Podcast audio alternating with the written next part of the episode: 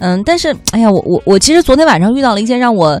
挺郁闷的一件事情啊！我想问王老师，就是我这样，我我后来觉得好像是我的错误。是这样，我有一个，这两个都是我特别好的朋友，然后一个是 A，一个是 B，好了。然后 A 这个朋友呢，咱们打个嗯比方吧，因为不能泄露他的个人信息哈。比如说他是要写书的，写书出来呢，然后他就在自己的朋友圈里发了一条，然后说啊，我想找一个帮我来校稿的一个人。嗯。然后，但是呢，我的他说，但是你们都知道我这个人特别苛刻。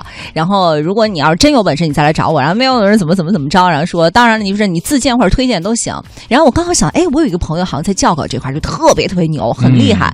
我想，哎，可以把我这校稿朋友推荐给他。我就把这条朋友圈截了个图，我就没想太多，我就发给了我那个做校稿的朋友。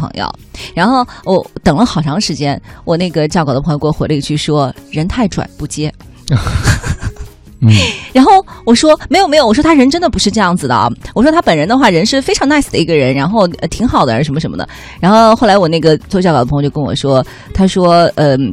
他说：“你再回去好好看一下他发的那一段话。”嗯，然后我又回去看了一下他朋友圈里发的那段话，我在想，第一次看不一样是吗？对，不一样，因为我跟他很熟，所以我觉得我看那段话是无所谓的。后来我就站在一个说，如果我是不认识这个人的，然后我看到这段文字，我会觉得那他肯定是一个特别挑剔，然后极其就反正很多很多事情的那种人。所以如果换我的话，我可能也不太会接。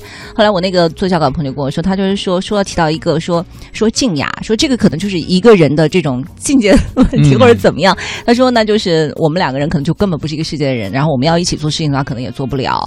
所以说说，当然还是很谢谢你，然后第一时间会想到我。他说，如果以后还需要我帮忙的话，你可以告诉我，但是你让他先去另外找别人吧，就很婉转的这样拒绝了。然后当时我后来我就在想，哎呀。我觉得我实在是有点太莽撞，就是我再怎么样也不应该是直接把朋友圈截图，然后发给这样的一个不认识的朋友的。就应该至少把这个意思转述一下，发给对方。是的，那可能两个人没准能够成交。不过没关系啊，缘分就是这样。但是你说完那个要求特别高的朋友哈，嗯嗯，他可能是个非常 nice 的人，但他会说这样的话的原因呢？我突然想到今天早晨，嗯，我就那个关注到我一个朋友就发他发一个朋友圈。他就说去录一个节目，嗯嗯，他呢是这样的人，就是自来熟，哦，就和所有人都很亲切，他就会和化妆师啊什么这些就当场的工作人员都混得很熟，但是他不让他不爽的是什么呢？就是人熟了之后吧，你就会发现那个化妆师，比如说一屋子人要轮流化的话，他可能会先照顾那个难搞的啊，他跟你商量，哎，王老师，王林老师，王老师，那您稍等会儿，那谁有点着急，行吗？因为你和人熟，你不好意思啊。对。哎，他就发现一件奇怪的事情，就是那些最格色的人，嗯，是受优待的，嗯，他实际上是非常尊重这些化妆师，包括编导的，反而他是成了受虐待的人了。对对对。哎，最终他就发现，他给那些人让道了，嗯，然后他就不平衡了，他就决定干什么呢？就决定以后。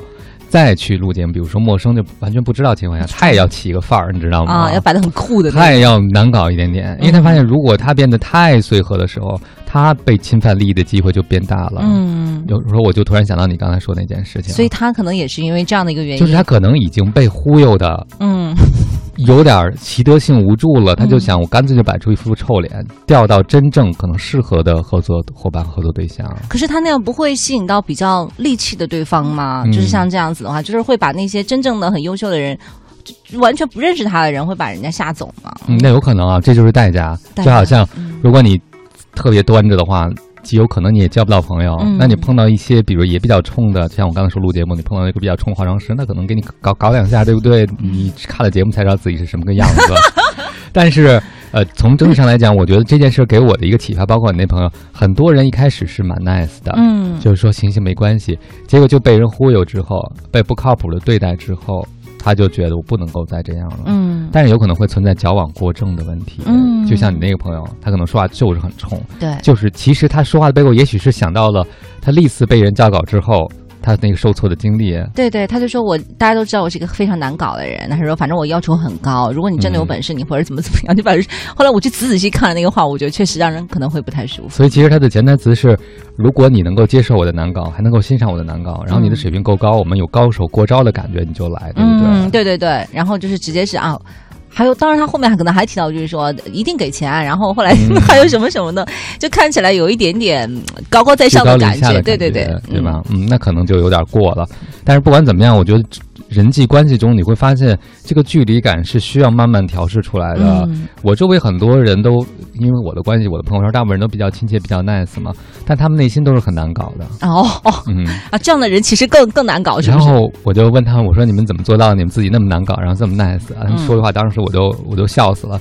他说：“我们对整个人类基本上都已经失望了，所以我们就选择了 nice，不 nice 不也一样吗？